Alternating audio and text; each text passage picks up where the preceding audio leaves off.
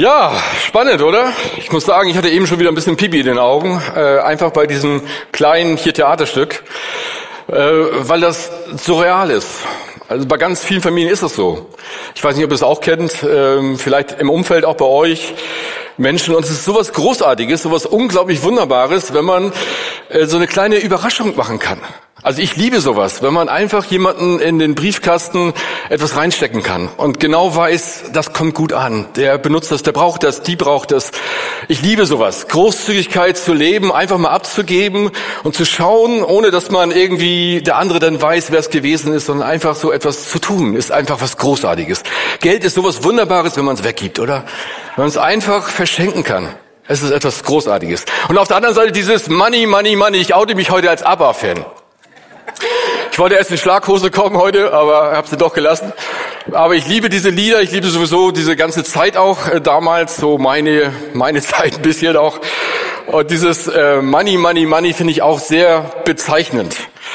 Äh, und ich möchte es mal so ein bisschen deutlich machen auch und vielleicht auch diesen Kontrast vielleicht ein bisschen zwischen dem Theaterstück, das wir gesehen haben und eben auch diesem Lied, dieser Richmond's World. Also wir haben das Lied von ABBA und es geht um Money, also sprich auf Deutsch, weiß mir alle, Geld.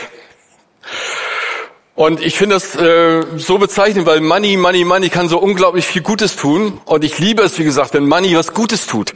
Wenn es richtig wertvoll eingesetzt wird. Wenn man merkt, diesem Kind tut's richtig gut, dass es jetzt Geld bekommt. Oder den Eltern tut's richtig gut und es ist richtig wertvoll.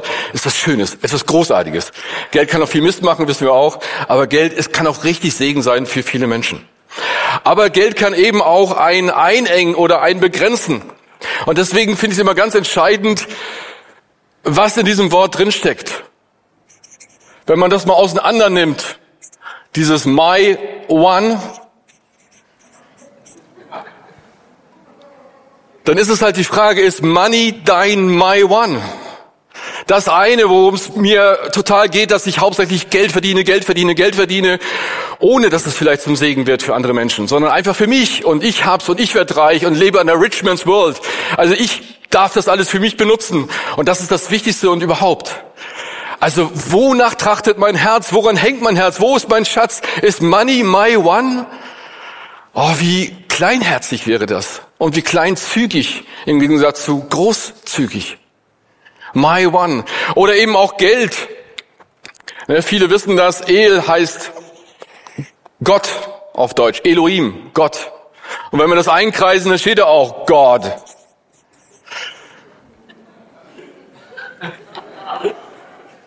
Geld, Gott. Hey, trachtet am ersten nach dem Reich Gottes und seiner Gerechtigkeit.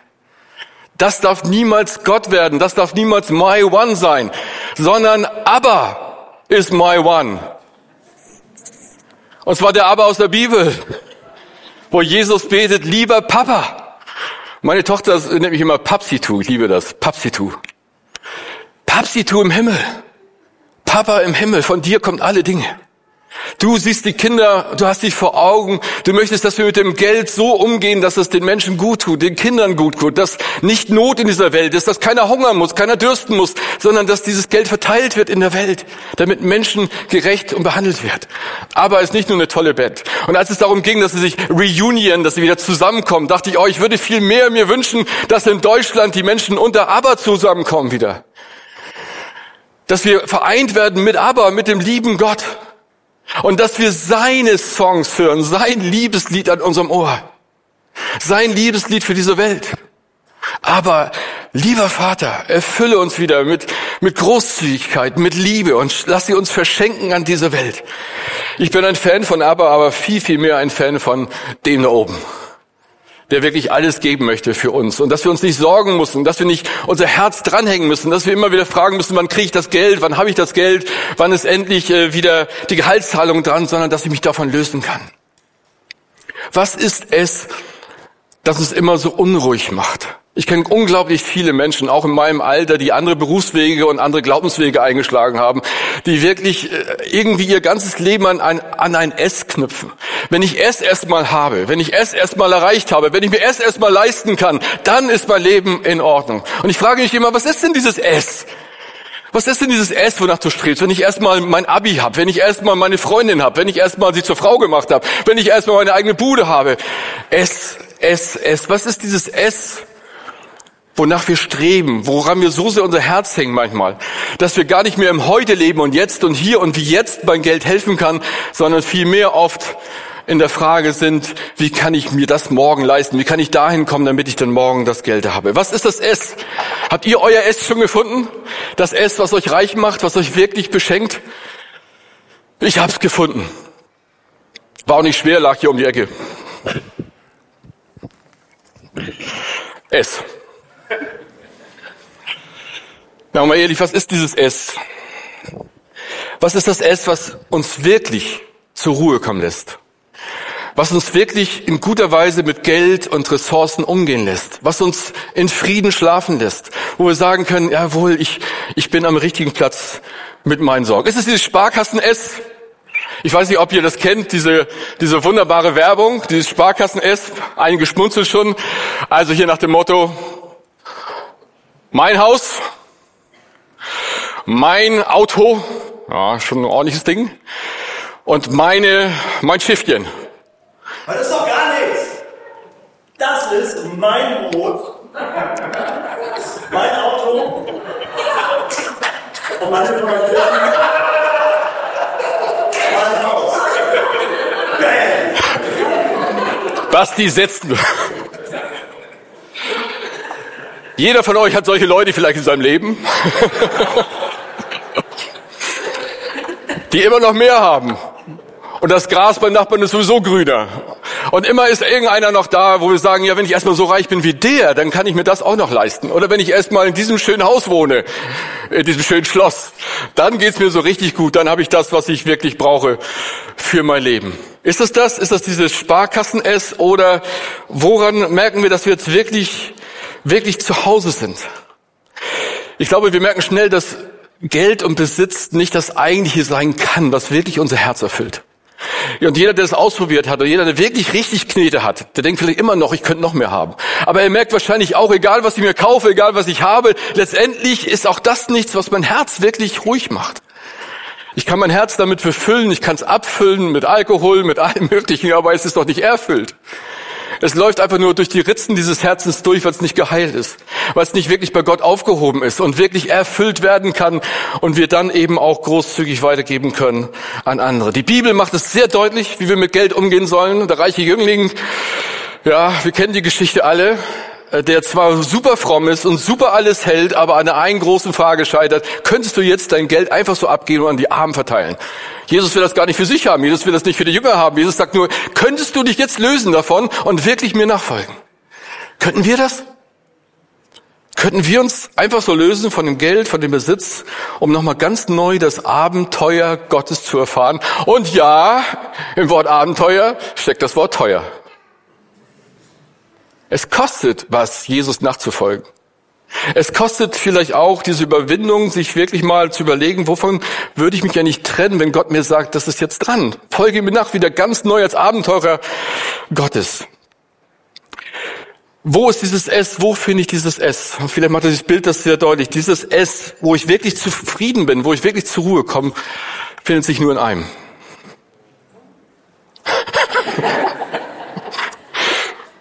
Genau, manchmal stellt unser Leben auf den Kopf. In Jesus, darin findet sich unser, unser S. Die Bibel sagt, in Jesus liegen verborgen alle Schätze der Weisheit und der Erkenntnis. In ihm finden sich die Schätze, in denen wir wirklich Heilung finden, indem wir erfüllt werden, indem wir Gutes aufnehmen konnten und es erfüllt unser Herz und es lässt es übersprudeln und plötzlich können wir wirklich abgeben. Plötzlich ist Geld nicht etwas, wo wir für uns das beharren wollen, sondern wir geben etwas ab an Menschen, die das vielleicht noch dringender brauchen als wir. Jesus sagt, ich bin gekommen, damit sie das Leben haben und volle Genüge. In Jesus haben wir das, was wir brauchen. Trachtet am ersten nach dem Reich Gottes, sagt Jesus in der Bergpredigt. Trachtet am ersten nach dem Reich Gottes. Der Klatschmond ist wunderbar schön gemacht, schöner als Salomos Kleider. Trachtet am ersten nach dem Reich Gottes und seiner Gerechtigkeit. Das heißt, trachtet zuerst danach, dass Aber zum Zuge kommt, dass Aber spürbar wird in dieser Welt. Und trachtet nach seiner Gerechtigkeit, das heißt danach, dass die Armen besucht werden und die Kranken und die Gefangenen und dass man für die Gerechtigkeit in dieser Welt eintritt, dass man gnädig ist mit Menschen und gnädig ist, die Not dieser Welt zu behandeln und dafür da zu sein. Wer das erlebt, wer diese Gnade aufnimmt und übersprudelt, der erlebt, äh, ich sage immer, der wird zum Großherzog, weil, er großherzig wird, weil plötzlich dieses Organherz größer wird und größer wird, weil es Muskeln bekommt und weil dieses Herz wieder schlägt für eine Welt, die in größter Not ist. Großzügigkeit ist keine Werbekampagne der Deutschen Bahn. So nach dem Motto, in großen Zügen gemeinsam später ankommen. Großzügigkeit ist keine Werbekampagne der Deutschen Bahn. Großzügigkeit ist einfach die überschwängliche, überschwappende Liebe Gottes für diese Welt. Das ist Großzügigkeit. Die überschwappende Liebe Gottes für diese Welt. Und ja, es hat mit Zügen auch zu tun, zum Beispiel mit dem Atemzügen. Wir atmen Gottes Gnade ein. Wir atmen Gottes Großzügigkeit ein. Wir dürfen das erleben, dass Gott uns gut ist. Und wir atmen sie aber auch wieder aus. Wir halten nicht den Atem an und sind gestresst davon, den Atem anzuhalten, nur damit wir irgendwie diese Güte Gottes für uns behalten, sondern wir atmen sie wieder aus in eine Welt, die es dringend braucht. Wir geben wieder ab davon in eine Welt, die danach hungert und dürstet, das aber zum Zuge kommt. Ja, es verändert unsere Atemzüge. Wir atmen ein, wir atmen aus in der Liebe Gottes. Und noch etwas, es verändert auch unsere Gesichts- und Charakterzüge. Ich bin davon überzeugt, dass großzügige Menschen andere Gesichtszüge haben als kleinzügige Menschen. Ich glaube, dass eine große Gelassenheit ins Leben kommen kann, eine große Friede auch darüber, dass das Geld uns nicht mehr bestimmt oder besitzt oder andere Dinge, sondern dass wir großzügig sein können, dass wir schmunzeln können, wenn unser 50-Euro-Schein im Briefkasten von einem anderen gefunden wird und wir sitzen hinter der Ecke und sagen, oh cool, oder? Einfach spüren dürfen, wir dürfen Menschen helfen, denen es nicht so gut geht. Und unsere Charakterzüge verändern sich. Unser Charakter verändert sich. Wir wollen das nicht einfach nur für uns beharren und behalten, sondern wir dürfen weitergeben. Beschenkte schenken einfach weiter. Und ich liebe das, wenn das so sein darf. Dazu kommen wir gleich noch. Ich weiß nicht, wie ihr die Pfingstferien so verbracht habt. Äh, man bekommt da jetzt schon wieder zahlreiche Urlaubsbilder von Menschen, die schon im Urlaub waren, überall an den schönsten Plätzen der Welt. Fantastische Berglandschaften, glasklare Bergseen, malerische Küsten und Strände. Also ich weiß von einigen, die schon sehr unterwegs waren und sehr gepostet haben, wo sie überall waren. Äh, ich hoffe mal nicht, um andere neidisch zu machen, sondern wirklich, weil sie so fasziniert waren. Und ich denke immer wieder, wow, aber du hast diese Welt so wunderschön gemacht. Nicht nur der Klatschmond, aber der auch. Du hast echt ein Meisterwerk nach dem anderen geschaffen. Du hast nicht gekleckert mit schön, sondern du hast richtig geklotzt. Du hast die ganz große Kelle herausgenommen und hast aus dem ganz großen Topf deine Herrlichkeit geschöpft. Hammer. Ich wünsche euch, dass ihr, wenn ihr mal die Zeit habt, wirklich das wieder neu zu genießen, was in der Natur alles los ist. Diese großzügige, überwältigende Großzügigkeit Gottes. Dieses Wunder, das wir immer wieder vor Augen haben dürfen, jeden Tag. Das alles für uns kleine Menschen hat er richtig geklotzt und hat er richtig unglaublich wunderschöne Dinge gemacht. Allein diese fantastischen Farben. Ich habe gehört, 400.000 verschiedene Farben gibt es auf dieser Welt. Ich weiß nicht, wie man die alle zählen kann und, und wie man sie alle äh, ausmalen kann, aber es ist Wahnsinn. Und Aber ist ein unglaublich begabter Maler. Ein, ein Wahnsinn, was der uns vor Augen malen darf. Die Schönheit der Blumen. Ich gebe zu, meine Frau sieht sie noch mehr als ich. Aber es ist unglaublich schön zu sehen, was da sein darf an Blumen und an wunderschönen. Oder Töne. Das menschliche Gehirn nimmt angeblich 400.000 Töne auf. Ich könnte nicht mal so ein paar, glaube ich, auseinanderhalten. Aber das ist Wahnsinn, was da möglich ist. Was es gibt auf dieser Welt und wie verschwenderisch Gott mit dieser Welt umgegangen ist. Oder die Sterne. Es gibt 70 Trilliarden Sterne, was man so weiß. Wahrscheinlich gibt es noch viel, viel mehr. 70 Trilliarden Sterne. Alles, damit wir nachts rausgehen können und diesen wunderbaren Sternenhimmel betrachten können. Der uns jedes Mal neu in Staunen versetzt. Danke aber. Danke aber, dass du diese Welt so wunderschön gemacht hast. Großzügigkeit auch ein Markenzeichen Jesu selber. Als es darum ging, 5000 Menschen satt zu machen äh, und fünf Brote und zwei Fische waren da. Da hat Jesus nicht nur gesagt, okay, wenn wir das irgendwie zerhacken und zerkleinern, dann kommen wir irgendwie damit hin oder vielleicht machen wir ein bisschen mehr, dass so gerade 5000 satt werden. Nein, 5000 wurden satt und zwölf Körbe blieben auch noch übrig. Überflüssig. Jeder der Jünger konnte sich einen Korb mit nach Hause nehmen. Hammer.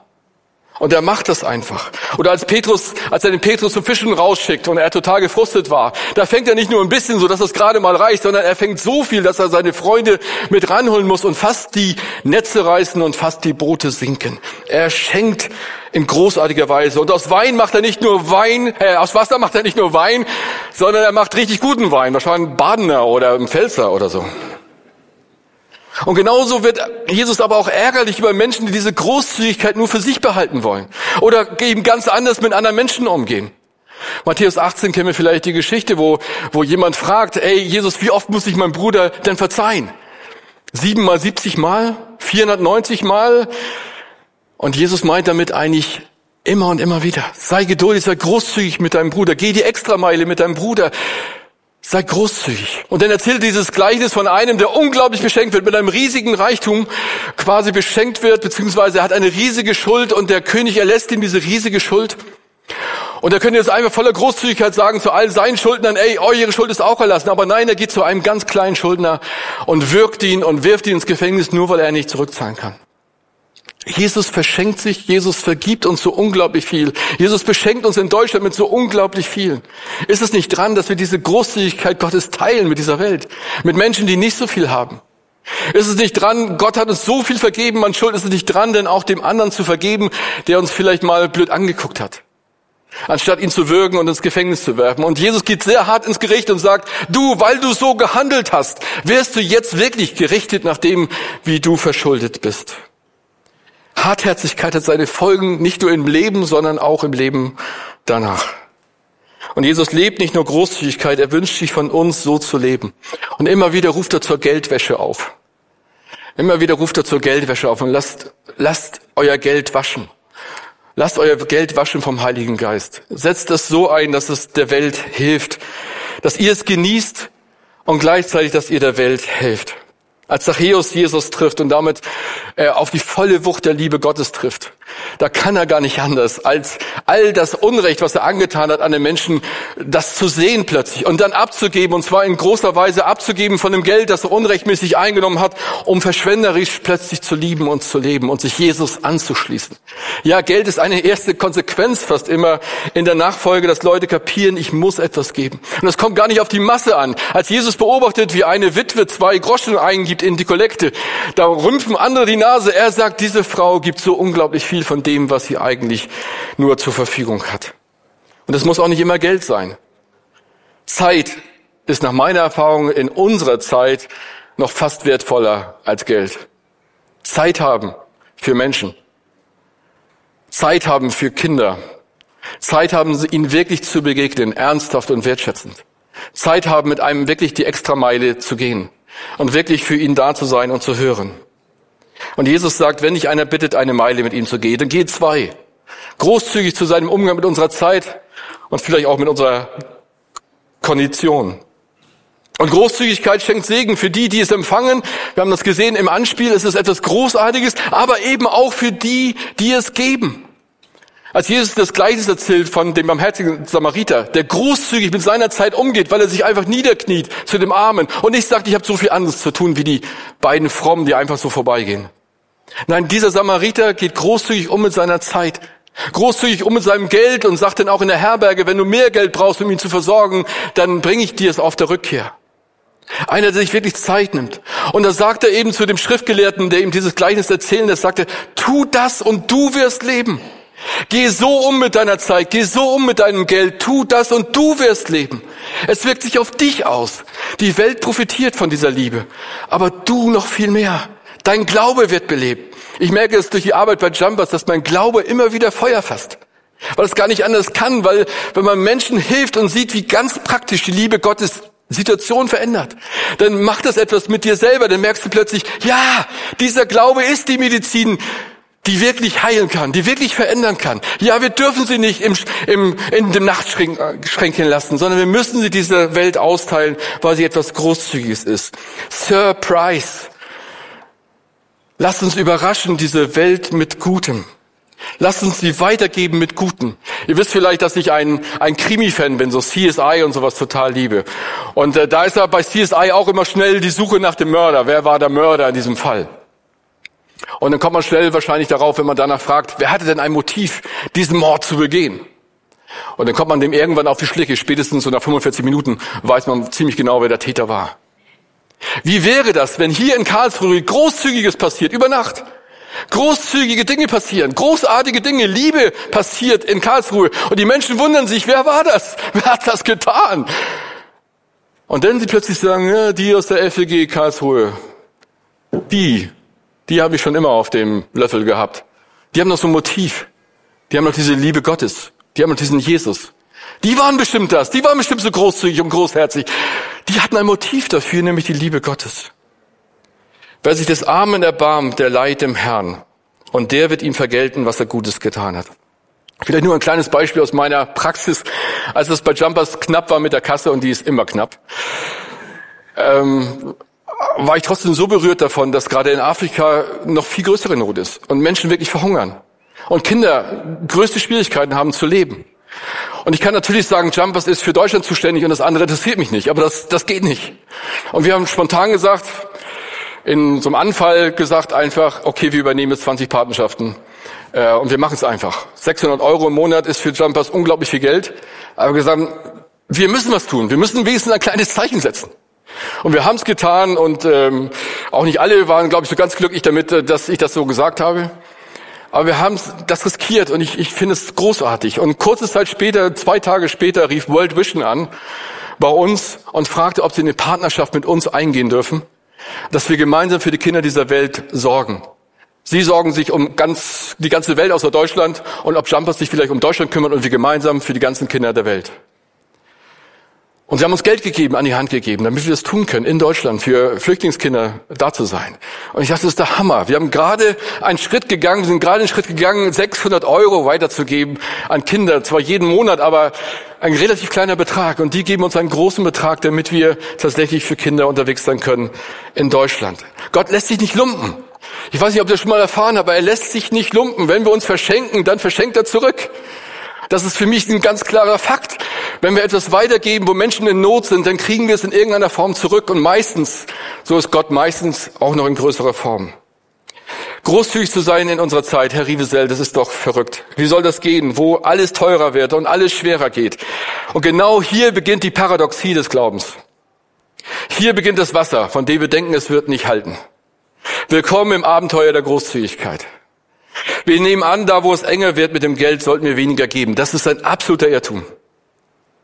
Mehr festhalten, mehr Raum für die Sorge um das eigene Wohl, nein, sondern wirklich für andere Menschen sorgen. Ich war fasziniert davon, als die Pandemie war und wir alle dachten bei Jumbers, oh, jetzt werden bestimmt die Leute weniger geben, weil sie einfach weniger haben, weniger Möglichkeiten haben, wie eigene Nöte haben. Und wir hatten noch nie so viele Spenden wie in diesen Jahren. Und ich bin beeindruckt von Menschen, die sagen, hey, ihr braucht es doch jetzt besonders, oder? Und dann geben sie natürlich mehr, weil sie merken, ihr braucht das besonders. Das Paradoxe ist, wer gibt, gewinnt. Segen fließt zurück. Die Großzügigkeit Gottes färbt ab auf seine Leute, es verändert unsere Atemzüge, es verändert unsere Charakterzüge, es verändert unsere Gesichtszüge. Wir dürfen wieder neu einatmen, die Liebe Gottes und ausatmen in dieser Welt. Sie verändert den Charakter, unsere Art, die Welt zu sehen, unsere kleine hier und die große da draußen. Und gelassener zu werden. Wie gesagt, Jesus sagt in der Bergpredigt, trachtet am ersten nach dem Reich Gottes. Das heißt nicht, dass wir nicht auch nach den anderen trachten sollen. Natürlich. Aber am ersten, Prio eins, ist das Reich Gottes. Das Reich Gottes ist vielfältig. Dein Nachbar ist das Kind um die Ecke, ist einer oder eine Mutter, die die Freizeitgebühr für ihr Kind nicht bezahlen kann. Großzügig sein. Trachtet am ersten nach dem Reich Gottes und nach seiner Gerechtigkeit. Trachtet danach, dass seine Gerechtigkeit groß wird in dieser Welt. So wird das andere zufallen. Liebe Freunde, wir sind zwar kein Trachtenverein, aber wir sollen danach trachten. Wir sollen diese Tracht anziehen, dieses neue Kleid Jesu anziehen und sagen, hey, ich möchte in diesem neuen Kleid unterwegs sein in dieser Welt. Ich möchte erkennbar sein als Mensch, der Jesus nachfolgt und der mit ihm unterwegs sein will. Jemand sagte jetzt gerade, es geht darum, dass wir Christen nicht nur einen ökologischen Fußabdruck hinterlassen sollen in dieser Welt, ne, dass wir aufpassen sollen auf unseren ökologischen Fußabdruck und weniger CO2 verbreiten sollen. Klar. Er sagte aber, es geht darum, dass wir einen anderen, einen neuen, einen christlichen Hand- und Fußabdruck in dieser Welt hinterlassen. Für Generationen, die meinen, sie sind die letzte Generation, dass sie spüren, nein, ihr seid geliebt und es wird weitergehen und Jesus ist in dieser Welt unterwegs. mit uns gemeinsam. In den letzten Worten des Paulus, als nicht klar ist, wie es weitergehen wird, ob er sterben wird, beim Abschied aus der Gemeinde in Apostelgeschichte 2035, da sagt er, ich habe euch in allem gezeigt, dass man so arbeiten und sich der Schwachen annehmen muss. Im Gedenken an das Wort des Herrn Jesus, der gesagt hat, geben ist seliger als nehmen. Geben ist seliger als nehmen. Das ist keine Floskel, die man so sagt und die man mal so hinsagt. Geben ist wirklich seliger. Und seliger heißt auch, ist glücklich machender. Für die, die es bekommen, aber auch für einen selber. Eine Floskel, die man nicht einfach auswendig lernt, sondern inwendig echt verstehen muss. Kapieren muss, dass es wirklich glücklicher macht. Menschen zu sehen. Was sind meine letzten Worte in dieser Predigt? Es tut mir gut, mich der Geldwäsche Jesu zu unterziehen. Es tut mir gut, mich der Geldwäsche Jesu zu unterziehen. Auch bei Jumpers. Bei mir ist es meistens so rum, dass ich darüber jammer, dass ich zu wenig habe. Das ist auch nicht gut. Sondern auch da immer wieder zu sagen, nein, ich bin dankbar Gott für alles, was du schenkst. Und das wird reichen. Wir, in, in 13 Jahren haben wir es geschafft, jedes Mal die Gehälter zu überweisen. Es wird reichen. Das Thema Geld soll und darf mein Hirn und Herz nicht verunreinigen, sondern Geldwäsche. Geldwäsche. Das zweite ist, ich möchte das Abenteuer Großzügigkeit mit Geld, Zeit und anderen Ressourcen, die Gott mir anvertraut, einüben. Abenteuer leben. Einfach mal weggeben und mal sehen, was passiert. Das ist auch meine Challenge an euch. Schaut mal, ob ihr in dieser Woche einfach mal einem Menschen etwas richtig Gutes tut. Ja, was vielleicht über eure Schmerzgrenze geht. Und dann freut euch einfach innerlich, wie so ein kleiner Igel. Und sagt, cool, ich konnte mich mal lösen von etwas und ich konnte einmal richtig etwas Gutes tun. Überrasche Menschen mit Güte und Großzügigkeit. Wie gesagt, ich liebe das, Menschen zu überraschen. Das kommt so selten vor in unserer Zeit, finde ich, mit Großzügigkeit zu überraschen. Jemand fragte mal, warum sind nicht viel mehr Menschen einfach aus Trotz gut? Einfach aus Trotz gut. Ich finde das gut. Weil es einfach anders ist. Was einfach anders ist und auffällt. Also meine Challenge an euch, überraschen diese Woche Menschen mit Güte und Großzügigkeit in eine Währung, die für euch passt. Geld, Zeit, Hilfe oder eine liebevolle Postkarte aus dem Urlaub oder noch Urlaub oder für den Einstieg. Wie gesagt, ich liebe die Band Aber, ich liebe ihre Lieder, aber vor allem liebe ich Aber meinen Papa, unseren Papa und sein Liebeslied für uns. Seine großzügige Liebe und Gnade. Und lasst uns davon Atemzug zu Atemzug nehmen. Es selbst genießen und großzügig weitergeben. Zum absoluten Schluss, mein Motto, mein Lebensmotto ist, genussvoll leben, kraftvoll geben. Genuss muss jeder für sich definieren. Das ist nicht der Kaviar für mich. Genuss ist meine Familie, ist Urlaub, ist qualitative Zeit mit Freunden. Das ist Genuss für mich. Die brauchen wir. Und wir dürfen auch das genießen, was Gott uns schenkt, natürlich voll. Und dann ausatmen, kraftvoll geben. Mit neuer Kraft und neuem Mut und im Abenteuer Gottes. Amen.